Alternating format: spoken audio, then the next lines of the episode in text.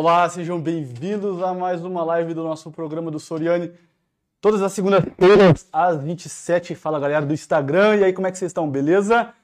Boa noite para todo mundo. Vocês do YouTube, se estiverem me vendo bem, me ouvindo bem, me avisem aí através dos comentários. E aí, galera? Beleza? Tem o pessoal do Instagram aqui e tem a galera do YouTube. YouTube. e aí? Tudo bom? Olha só, a gente vai falar hoje aqui o tema do nosso programa é pornografia, amor, relacionamento, como que a pornografia de algum modo ela afeta o amor, como é que ela, a gente costuma dizer, né, a pornografia mata o amor, como que isso acontece de fato. A gente vai desenvolver isso hoje aqui. Fica comigo, pessoal do Instagram, fica aqui comigo, né, dá um like aí, pessoal do YouTube dá um like, pessoal do Instagram dá um coraçãozinho pra gente. Atenção, especialíssimo aviso importante, isso é importante. Se você que está me vendo aqui ainda não se inscreveu para o meu evento O Caminho, que vai acontecer nos dias 14, 15 e 16 desse mês agora de março, se inscreva. O link aí vocês vão achar em um monte de lugar, acha nos stories, acha na bio, acha aqui na descrição do, do YouTube. Vocês acham no quanto é canto. QR Code. QR Code na tela aí, o link da inscrição. O pessoal do YouTube pode se inscrever. Entre nos grupos de WhatsApp, isso é importante. Isso é importante que vocês vão receber tudo por lá certo? Você que é esposa, namorada, enfim, você quer ajudar o teu parceiro a se livrar desse problema, coloque ele lá com a gente, né? Faz inscrição para ele, fala com ele, né? Solta o papo ali nele, conversa com ele, a gente está aqui para ajudar. Esse é meu intuito, poder ajudar vocês é, a, a, superarem esse problema, a superarem esse vício que é tão grave, tá bom? Então, olha só, né? Qual, qual é a nossa ideia aqui hoje? A nossa ideia é o seguinte: quando a gente começa a pensar esse negócio da pornografia, né? A gente começa a pensar esse negócio da pornografia, presta atenção, fica comigo aqui. A gente não tem muita noção do quanto que isso é sério. É, é, essa é a verdade, a gente não tem muita noção do quanto que isso é grave.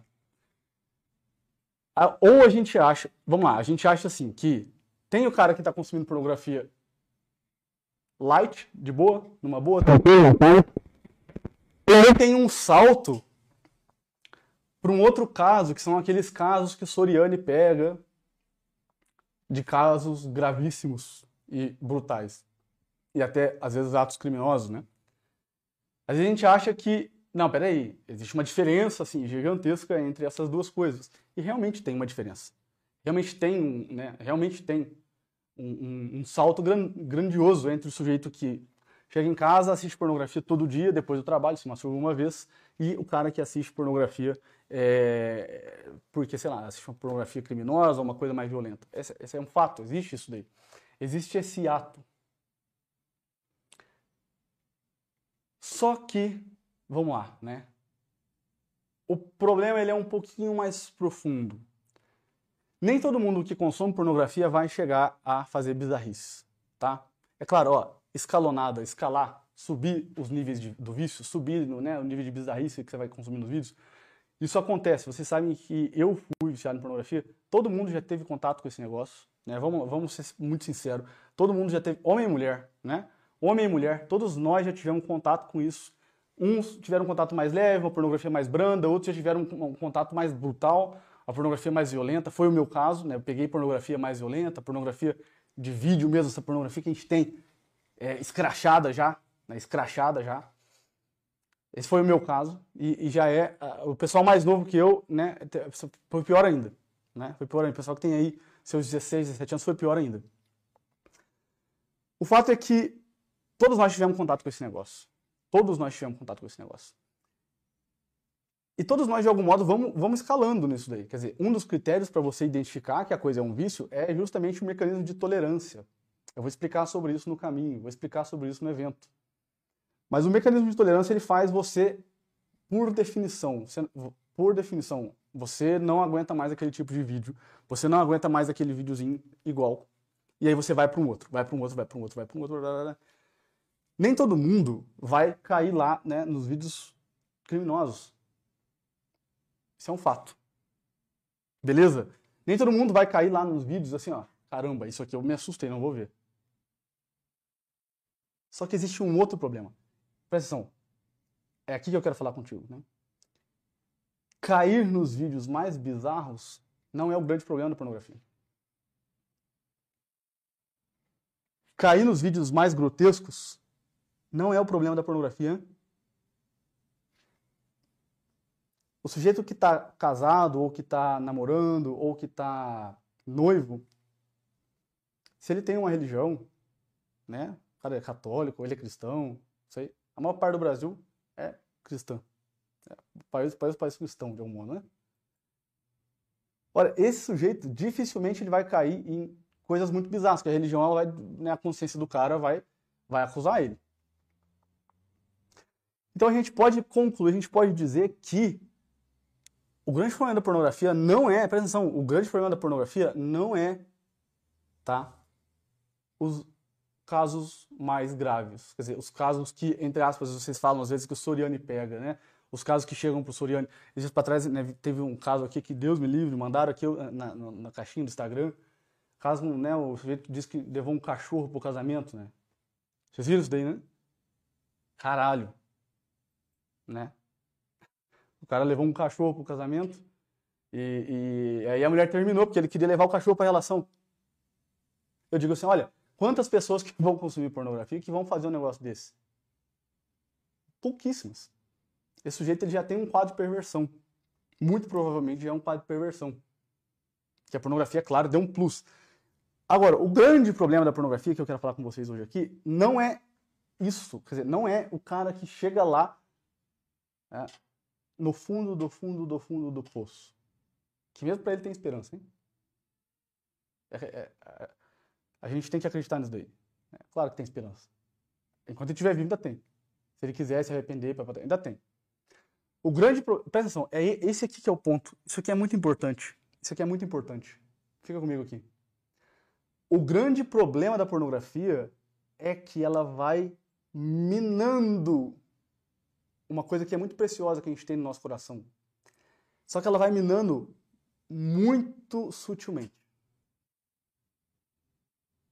Ela não faz você escalar para os vídeos mais bizarros. Ela mantém você ali naquele, né, ele mantém, ela mantém você ali naquela, naqueles videozinhos ali heterossexuais que você está acostumado. Ela mantém você naqueles vídeos que você já está acostumado, volta e meia você muda um pouquinho. Ela mantém você ali por 1, 2, 3, 4, 5, 10, 15, 20 anos. Ela não faz, às vezes, você escalar para os vídeos mais bizarros.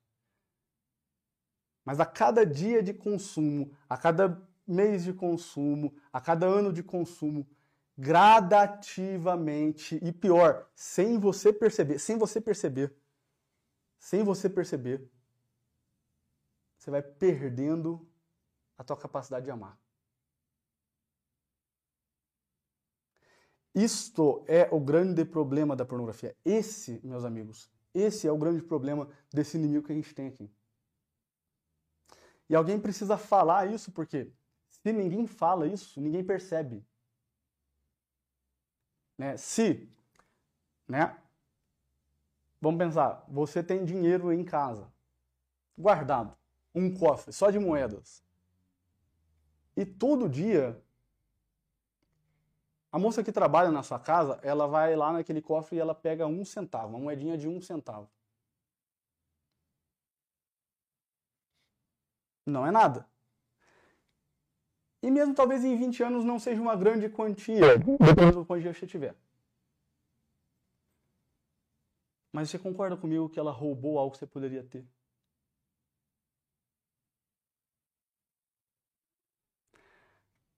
A nossa capacidade de amar ela vai sendo minada pela pornografia. A nossa capacidade. Isso é muito claro. Miguel, por que, que isso acontece? Né? É, eu percebo. Então, vamos lá, né? Como é que eu consigo perceber isso? Como é que eu, como é que eu consigo perceber isso daí? Né? Como é que eu consigo perceber que a pornografia ela vai minando a minha capacidade de amar? Primeira coisa, o teu olhar ele começa a ficar muito egoísta. Né? O teu olhar para as pessoas ele começa a ficar muito egoísta. Você começa a olhar, é, esse aqui é o ponto, hein? Você começa a olhar as pessoas, não só homem ou mulher, não, não, é isso. Todas as pessoas Porque a gente, tem, a gente tem que entender uma coisa. Pessoal, a gente, nós, somos uma coisa só. Não existe assim, eu aqui, Miguel Soriani, e a minha sexualidade lá. Não, existe a pessoa Miguel Soriani. E essa pessoa, ela é uma coisa só. E a minha sexualidade, ela está integrada na minha pessoa e a minha pessoa, ela está integrada na minha sexualidade. Dependendo da forma como eu vivo a minha sexualidade, toda a minha pessoa vai sofrer o reflexo disso. E vice-versa. Se eu ordeno a minha pessoa, a minha sexualidade também sofre o reflexo disso. Ora, o que, que acontece, o que, que a pornografia faz? Ela faz com que a gente, com que a nossa pessoa comece a ter um olhar egoísta para as pessoas, para os outros. Para todo mundo. Para mulher, para criança, para a velha, para todo mundo. Você começa a olhar as coisas como se elas fossem o quê? Uma fonte de prazer para você. Até o trabalho, hein? Tudo, tudo ou mais, toda a realidade, elas passam o quê? A ser objeto. Só que você não vai percebendo isso. Você não vai percebendo. Né? Você começa a achar que as pessoas elas não estão te amando, que as pessoas elas, elas devem as coisas para você e, e, e, que o, o teu patrão ele não te reconhece. É, você começa a colocar um monte de coisa na tua cabeça, o que no fundo, no fundo, no fundo, no fundo é o quê? O egoísmo. Quando a gente fala assim, ah, a pornografia mata o amor. É porque é claro. Eu lembro, por exemplo, quando eu assistia pornografia, quando eu tinha visto pornografia, quando eu assistia pornografia, às vezes eu ficava vendo aquilo duas horas num dia. Né? Eu saía daquilo, no outro dia eu via mais duas horas daquilo. Eu saía daquilo, no outro dia eu via mais três horas daquilo. Eu achava que o mundo era um inferno. Enquanto que o inferno, na verdade, estava dentro de mim. Eu achava que né, ninguém me amava. Coisa que, na verdade, eu que não estava amando ninguém. Eu estava projetando nos outros uma coisa que estava dentro do meu próprio peito. Isso é a mecanismo da projeção, coisa mais, mais óbvia que acontece aqui.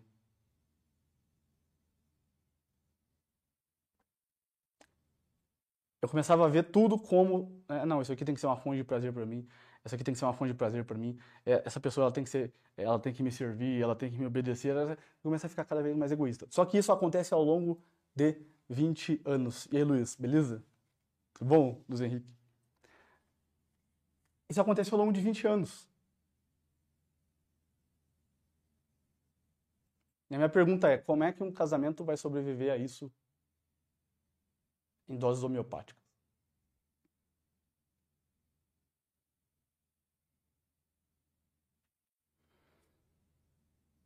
Como é que um casamento vai sobreviver a isso? Ó, oh, sobrevive, tá? Sobrevive. Mas tá, assim, tá igual aquele comércio que tá ferrado, mas não decreta falência. Outros decretam falência. Outros decretam falência. A gente sabe, tá? Que a pornografia é a grande responsável pelos casos de divórcio, término, separação. Quando a gente faz um valuation, uma, uma avaliação da qualidade dos relacionamentos, a pornografia, em todas as pesquisas sérias, ela é a, o segundo quesito mais forte que mais empobrece o relacionamento. As pessoas, graças a Deus, estão começando a ver isso, estão começando a observar isso, estão começando a perceber isso. Só que isso vai acontecendo o quê? Em doses homeopáticas.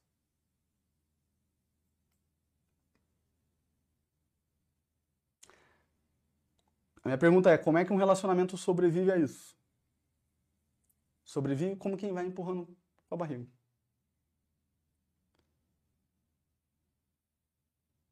Sobrevive como quem vai empurrando a barriga, vai levando.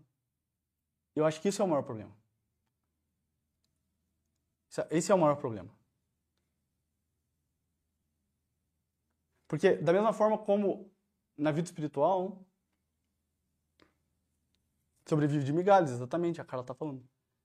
Da mesma forma como na vida espiritual, um dos maiores crimes que acontece quando a gente vê o problema né, na vida espiritual das pessoas é que elas estão bem. Ah, eu não estou fazendo nada de errado, né? Mas eu também não me aprofundo na vida da graça, mas eu também não me aprofundo na vida espiritual, mas eu também não quero mais, né? eu não tenho mais sede de, de, de me aprofundar e, e, e de aumentar o meu amor por nosso Senhor Jesus Cristo. E aí eu fico estagnado. Parado por quê? Porque tá bom. Né? Tá bom, vamos levando assim. Esse é o maior problema. Eu vou dizer para vocês, sabe, sabe o que é responsável por isso? Várias coisas, claro, né? Personalidade, maturidade, várias coisas. Pornografia. É um baita elemento que está ali, né? Criando essa assídia no amor entre os casais. Essa preguiçinha, essa preguiça das coisas santas, essa preguiça de amar mais, essa preguiça de se dedicar mais ao outro, essa preguiça de olhar para o outro com um olhar diferente, com um olhar de verdadeiro amor. Esse olhar utilitarista, não declarado, né, não dito, mas que no fundo sempre está ali e que está causando um monte de briguinha. E que está causando um monte de briguinha. Talvez essa, acho que eu nunca falei assim dessa forma, né? Mas talvez essa seja a grande consequência da pornografia para os relacionamentos. Uma certa preguiça de amar. Ah. E é isso que acontece na vida da pessoa. Ela, ela, por que a gente fala da procrastinação? Porque ela fica com preguiça das coisas. Ela não tem mais energia. Ela não vai ter energia para amar. Ah, eu vou, vou ficar aqui, tá bom. E, e ela fica assim. Né? Ah, eu vou ficar aqui, tá bom. Né? Eu vou ficar aqui, assim, tá bom. E o amor dela não cresce. Se vocês quiserem dar uma olhada para o relacionamento de vocês, ou para o relacionamento das pessoas que vocês conhecem, cara, tá todo mundo assim. Tá todo mundo assim. Mas essa esposa chega em casa, é, até pode até ter relação sexual com o marido, pode até ter, ah, enrolar alguma coisa, mas parece que tem um vazio ali mas esse é, esse é claro. O sujeito ele fica alimentando a cabeça dele, o imaginário dele, o coração dele com, com mulheres de fora. E, e, e, o tempo todo. E o cérebro dele já está todo ferrado, já está todo destruído. Então, uma coisa muito importante sobre amor e intimidade. Pega esse aqui. Esse aqui é muito importante. Olha só. Vamos lá, assim, ó. Tá? Masturbação e pornografia vocês sabem que gera um, um, um alto nível de dopamina. Né? Então, é extremamente excitante, parece droga, cocaína. Até, é, eu, né, porno, eu coloquei uma frase essa semana que eu disse que a pornografia trans, transforma as mulheres em pedras de crack. Essa frase ficou muito forte, mas é uma verdade. Né? É uma marca, assim. Não é isso? Agora, percebe comigo como que na pornografia e na masturbação, o nível de excitação ele, ele é elevadíssimo, ele é muito alto.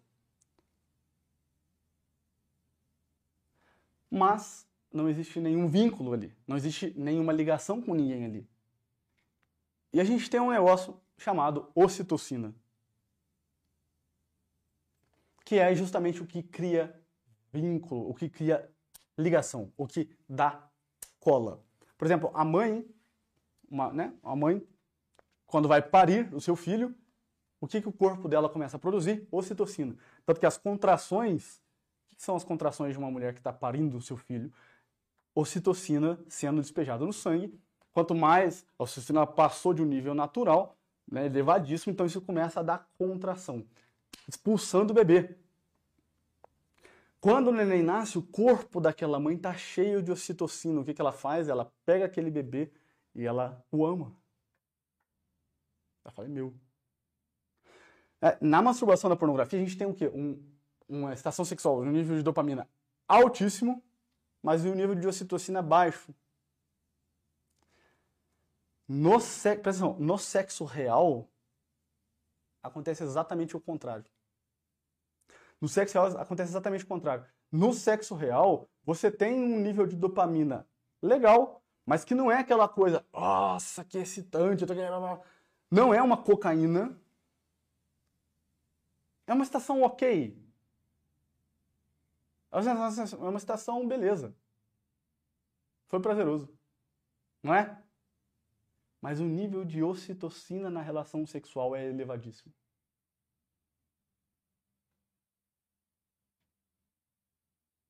O nível de ocitocina que é produzido no corpo do homem e da mulher na relação sexual é altíssimo. É por isso que o sexo ele é muito mais espiritual do que carnal.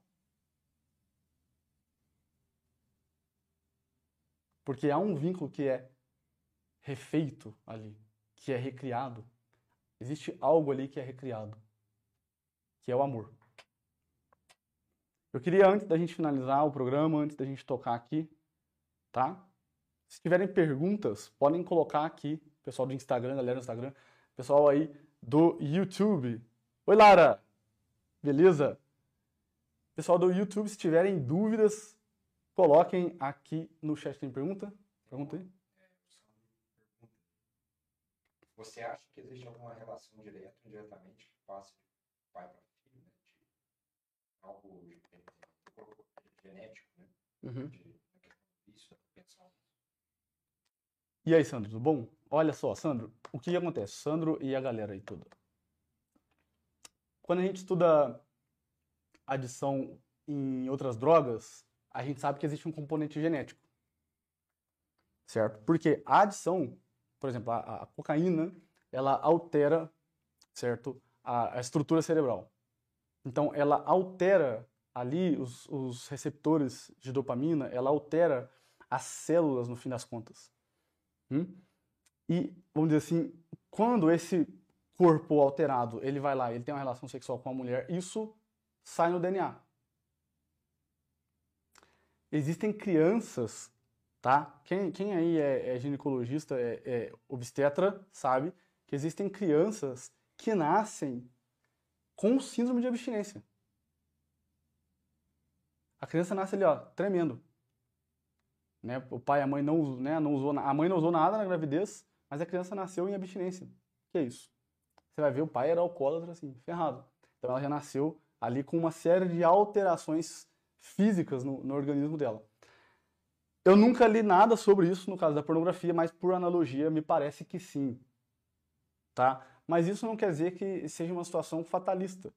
Mas, ah, agora então pronto, acabou, não vou mais me livrar disso. Se for assim, a gente nunca se livraria de nada, porque né, eu sou filho adotivo, eu nem sei, sei lá, se meu pai é, adotivo era, sei lá, paranoico, se a minha mãe era, sei lá, né, é, assassina, eu não sei.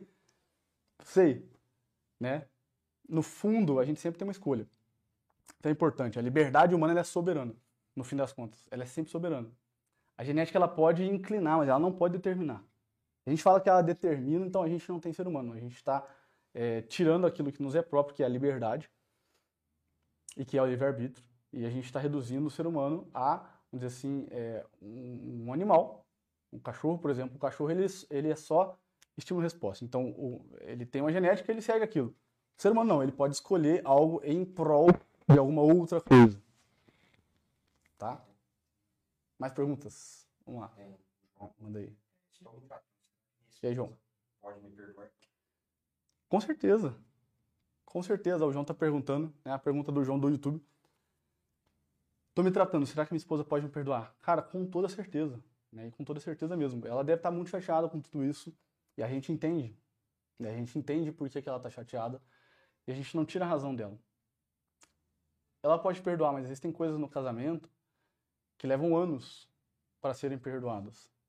E que às vezes precisam de muito tempo para que o perdão aconteça. Esse é o momento que você vai ter que mostrar para ela que você é fiel, que você é fiel e que você é fiel e que você é fiel. E entenda uma coisa comigo. Você está tratando a sua doença. Às vezes a dificuldade dela em perdoar, você também pode encarar como uma doença. Não é uma doença no sentido, olha, uma doença psiquiátrica, vamos dar remédio para ela aprender a perdoar. Não é isso. Mas é uma doença da alma tá? Uma doença da alma, que é uma dificuldade de perdoar, uma, né, um, um rancor ainda guardado por muito tempo. É uma doença da alma. E aí a gente lembra que quando vocês se casaram, você disse para ela que você ia estar com ela na saúde e na doença. na saúde e na doença. Hum? Então, ela é como que a sua paciente agora. Né? Você é como um enfermeiro que você vai ter que cuidar dela também. Tá? Mais. Nicolas, soft porn tem Nicolas. Soft porn. Nicolas está perguntando sobre soft porn, qual que é o efeito que soft porn tem. Soft porn, para quem não sabe, é a pornografia leve. Então essa aqui que tem no TikTok. Agora eu tô lá no TikTok também. Inclusive, se vocês não me seguem lá ainda, me sigam. E o TikTok é muito soft porn. Muito, né? E sim, isso, isso tem um efeito grande, tá? Mas não tem o mesmo efeito que o vídeo pornográfico pesadão. Sabe aquele que você já entra na cena? Aquilo lá é muito perigoso. O soft porn é- ele é perigoso porque ele vai acabar te levando pro pesadão. Né? Uma hora ou outra. Você não vai ficar ali muito tempo ah, naquilo. Né? Esse, esse é um problema. Tem mais aí? Deve ter. Aqui acho que tem umas também. Deixa eu ver se tem pergunta aqui. Ah,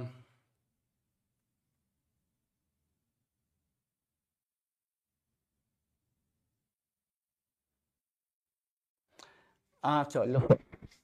É, Mimi Rivielli. Oi, Mimi, tudo bem? Ela pergunta aqui no Instagram quais são os primeiros passos para quem quer se livrar da pornografia e da masturbação. No evento eu vou falar muitos, infinitos. Pessoal, sério, são infinitas abordagens, infinitas técnicas.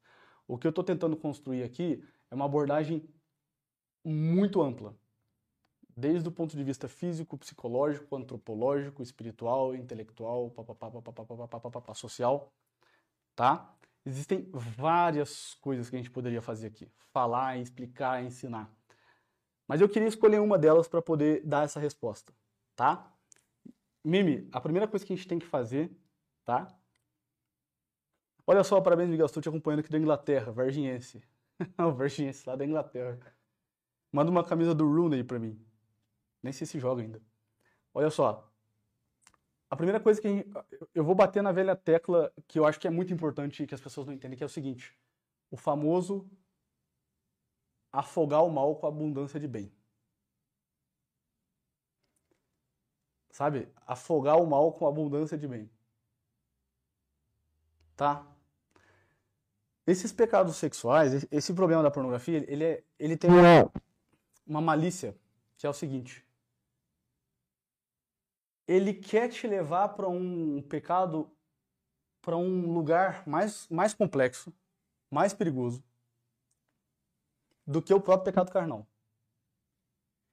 Esses pecados sexuais, o sujeito está, sei lá, traindo a esposa, o sujeito está com problema com pornografia, o sujeito está com problema de masturbação. Esses, presta atenção aqui, esses pecados sexuais, eles, eles tendem a levar a pessoa para um lugar de desesperança, de fatalismo.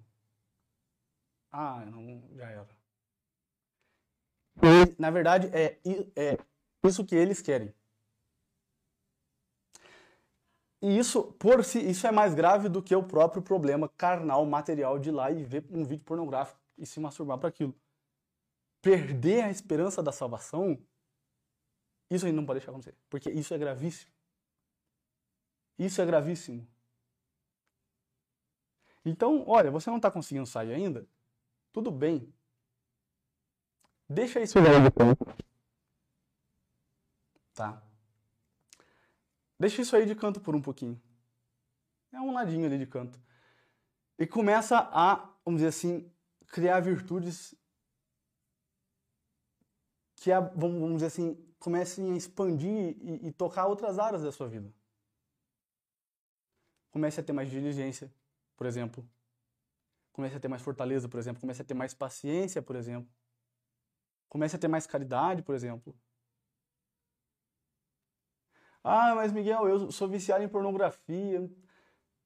Tudo bem, quantas vezes durante esse vício todo de pornografia você saiu uma sexta-feira do mês, foi lá e foi visitar os velhinhos no asilo? Quantas vezes nesses tantos anos de vício em pornografia que você teve, você saiu e foi lá fazer uma visita para os mendigos pobres na rua no inverno, levar uma comida para eles, por exemplo? É claro que isso não vai resolver o teu problema. Presta atenção. Lembra que eu falei que a abordagem precisa ser ampla? É claro que isso não vai resolver o teu problema. Tá?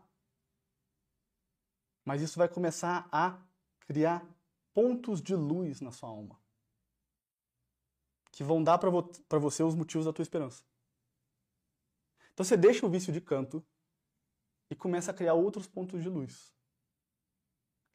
E aí daqui a pouco você criou tantos pontos de luz que as trevas não aguentam. Sacou? Essa, essa abordagem, ela é fantástica. Né? Ela, ela é fantástica. Tá bom? É... É, aqui, aqui deve ter um monte aqui. Eu vou fazer o seguinte, eu vou eu vou ler um trecho para vocês que eu separei aqui, depois eu volto faço mais alguma pergunta, tá bom? A gente falando sobre amor, pornografia, relacionamento, eu queria mostrar para vocês um trecho famoso, famoso assim para mim, porque eu li muito tempo atrás e eu sempre gostei desse trecho do Luiz Lavelli, que ele fala do amor.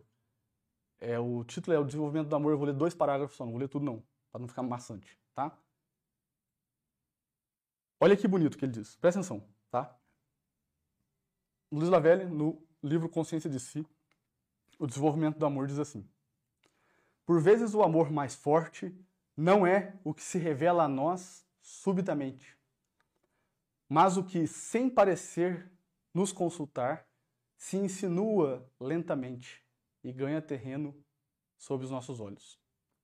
O amor que atinge seu ápice na primeira tentativa não tarda em nos decepcionar. Passa como o instante que o produziu. É preciso que o amor seja um ato interior no qual o ser inteiro, ao se envolver com ele, possa descobrir a um só tempo a plenitude perfeita e uma virtualidade infinita.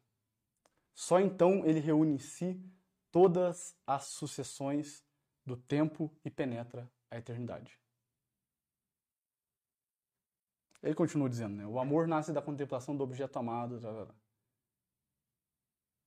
Mas olha que coisa linda, olha. Ele diz assim, olha, o amor mais forte, o amor mais perfeito, o amor mais bonito, ele não é aquele que acontece de repente. Como num golpe de paixão, como num golpe de né, é, eros. Não é? Como num lance de, de olhar que eu vejo uma mulher muito bonita. Que nem sequer chega a ser amor ainda. Mas o amor mais pleno, mais perfeito, é aquele que todos os dias pinga uma gota no nosso peito. E que a cada dia vai crescendo. E esse daí começa a penetrar na eternidade.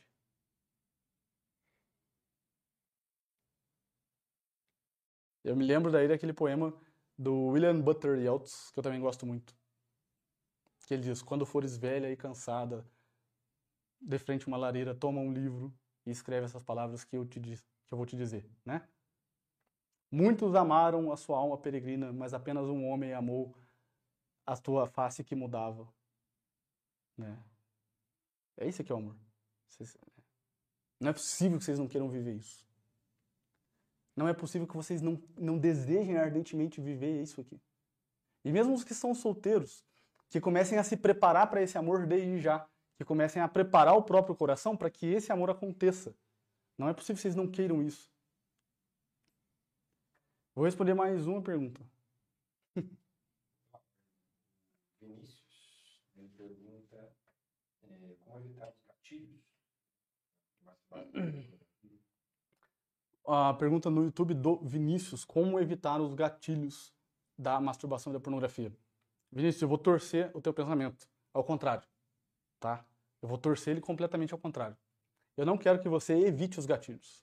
Eu quero que você os encare tá? Eu quero que você os procure. Vamos lá, deixa eu desenhar, porque tem que desenhar. Não é para ir lá no, vídeo pornográfico, Miguel falou que é para procurar o, gatilho, então eu vou lá abrir é um vídeo porque eu estou procurando gatilho. Não é isso, daí você vai se ferrar, vai dar errado. o que eu estou dizendo é o seguinte, quando o gatilho aparecer, ao contrário, não é para evitar. Você vai cair, eu tenho certeza que você vai cair. Né? Pelas rugas que começam a aparecer debaixo dos meus olhos. você vai cair. O que você precisa fazer? Você precisa encarar eles e ficar curioso a respeito deles. Olhar de frente. Tá? Por quê?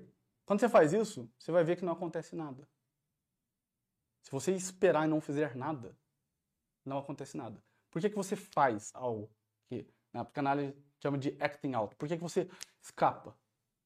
Você não consegue entrar no, no território do gatilho, eu vou explicar isso no caminho, isso vai ser uma aula muito boa que eu vou dar. Se você não consegue entrar no território do gatilho e ficar ali sereno, sem fazer nada, você vai acabar caindo. Então, é para entrar ali e ficar de boa. O que acontece? Você se assusta. Ai meu Deus, estou sentindo vontade de ver pornografia. Ai meu Deus, tal coisa aconteceu. Aí você já quer um escape. Calma, cara. Calma. Calma. Fica ali. Não vai acontecer nada. Entendeu? Você ficar paradinho ali, ó. O que, vai acontecer? Você vai ver que não vai acontecer nada. É, para medo isso sempre funciona, né? Ah, eu tenho medo de perder o emprego. Então perde. Não acontece nada. Entendeu? Entendeu? Assim, eu continuo vivendo. Uma vez eu atendi um cara que era muito rico. Muito rico. E ele morria de medo de perder o dinheiro dele. E aí eu falei para ele fazer, alugar um carro na Localiza e fazer uma semana de Uber. E ele fez. É empresário, parou de é, trabalhar as coisas na empresa e foi fazer uma semana de Uber. E aí ele voltou para mim e disse: Tá vendo? Se você perder tudo que você tem, a tua vida continua normal como a vida de um homem comum que dirige Uber todos os dias. Ao final do dia chega em casa, vê os seus filhos, sua esposa, tem sua casa, sua família. Não acontece nada. Né? Não acontece nada. Ó, o Ítalo entrou aqui na live no Instagram. Fala, Doc. Ele tá lá em Rondônia. e aí? Sacou? Não acontece nada. Então, assim, a virtude fundamental para a gente conseguir. Né, existem várias coisas que a gente precisa falar disso aqui. Mas a virtude fundamental para a gente conseguir começar a sair desse problema é a paciência. Que é a capacidade de entrar no desconforto e permanecer ali. Por isso que a gente passa esses exercícios banho gelado, a gente passa exercício, sei lá, né, do fazer jejum, a gente passa esses exercícios, sei lá, né, é, dormir no chão, aquele que a gente fez né? Se prepare que a gente vai fazer de novo. Por quê? Pra gente ganhar uma certa capacidade de administrar o desconforto. O que, que acontece? Estourou um gatilho. Eu não estou preparado para lidar com desconforto. Eu não vou ter paciência, eu vou cair. Então, a, a virtude da, da paciência é capaz de estabilizar um pouco você. Calma, cara. Calma. Né? Você está sentindo ah, o desejo de ver pornografia? Não precisa né, pular para o acting out, não precisa fazer nada calma, permanece ali. O negócio vem como uma onda, né? sobe e vai embora. Você só precisa ficar paradinho. Né? Tem mais alguma pergunta boa aí? E aí, Rita? Indiquei você para o meu esposo. Como eu posso ajudar tanto no casamento quanto em fazer alguma coisa por ele? Obrigado por tudo. Valeu, Rita. Obrigado. É demais. Olha só. Esse é um drama muito profundo, né? O, o meu público é 57% feminino, é 57% mulher. Claro que dessas mulheres, várias estão com problema na pornografia, sim. A gente sabe, no Brasil, 70% dos consumidores de pornografia é homem e 30% mulher. Só que tem uma galera que a maior parte das mulheres que me seguem, que me acompanham, tanto no Instagram e YouTube, são mulheres que estão aqui para poder ajudar os seus maridos, tá? E isso é um drama profundo, profundo, profundo, profundo é, isso dói mesmo, tá?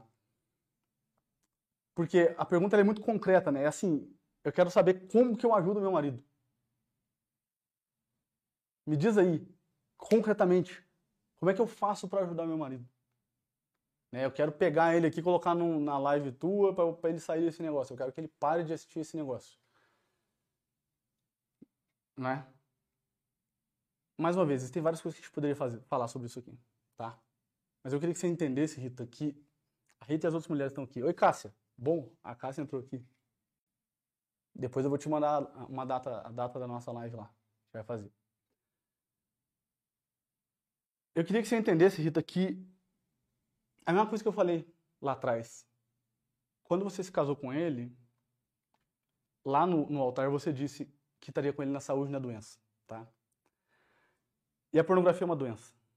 Geralmente a gente pensa doença assim, ah, eu vou estar com ele quando ele tiver com câncer e precisar raspar a cabeça, né? Fazer ele uma quimioterapia, e aí eu vou estar com ele. Ou se ele ficar né, de cadeira de roda, sei lá, sofrer um acidente, eu vou estar com ele. Mas existe uma doença chamada pornografia. Que é uma doença do corpo, da psique e da alma. Hum? Do corpo, da psique e da alma.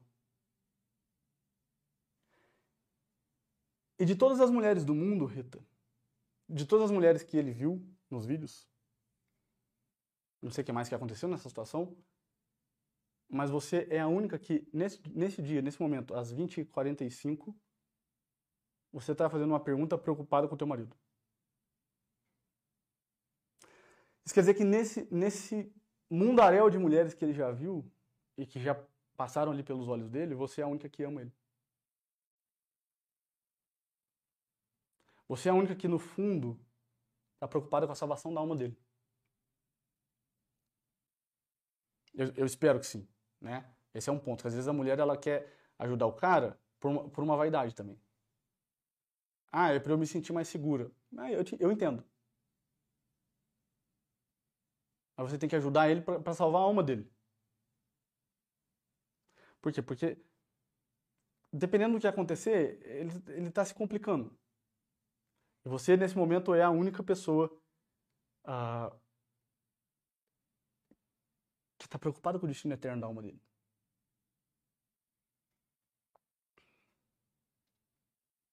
Hum? Eu sei que é um drama, mas talvez esse drama, sabe, seja assim um espinho da coroa. Em outras áreas da sua vida, com certeza você pode ser muito feliz. Muito feliz. Mas a gente sempre tem duas coroas, né? A da glória e a da dor. Eu também tenho a coroa da dor. Não se enganem. Dores mais complexas do que a que eu tinha quando eu tinha visto pornografia, claro. Dores aí sim, né, mais profundas, né, mais difíceis de lidar, como a sua. Você não tem o problema da pornografia. Mas a tua dor é mais complexa, ela é mais profunda. Ela está num lugar na sua alma de profundidade que é mais difícil de alcançar.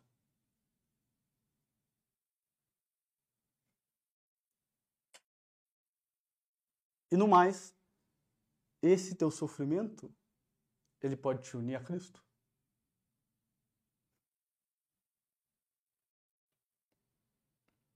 Se a nossa vida fosse só coisa boa, a gente não teria oportunidade de, de algum modo, poder amar Jesus através do sofrimento. Eu sofro e eu não sei como me livrar desse sofrimento. Ótimo. Aqui nós dois nos encontramos, Jesus. Aqui nós dois nos encontramos.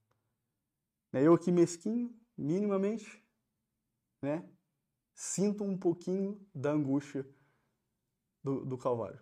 Mínimo, mínimo, mínimo. Muito pouquinho, muito pouquinho. Sinto a angústia do, do pecado, dos pecados da humanidade. De uma pessoa que está do meu lado, né, que está comigo. Tá bom? Acho que é isso, né? Novamente, é, para quem não se inscreveu ainda no evento do Caminho, façam a sua inscrição. O link está em tudo quanto é canto, tá? tá. É, a produção coloca o QR Code na tela aí. Vocês podem entrar aí através do QR Code. Pessoal do Instagram, o link está na bio, está nos stories. Entrem nos grupos de WhatsApp, isso é importante, hein? Que vocês vão receber tudo por lá. E vamos para cima, tá bom? Eu preciso de vocês. Não, não, não são vocês que precisam de mim. Eu estou aqui para ajudar vocês, mas eu preciso de vocês. Eu preciso que vocês fiquem bem, eu preciso que vocês se livrem disso, porque isso é só o nosso primeiro passo.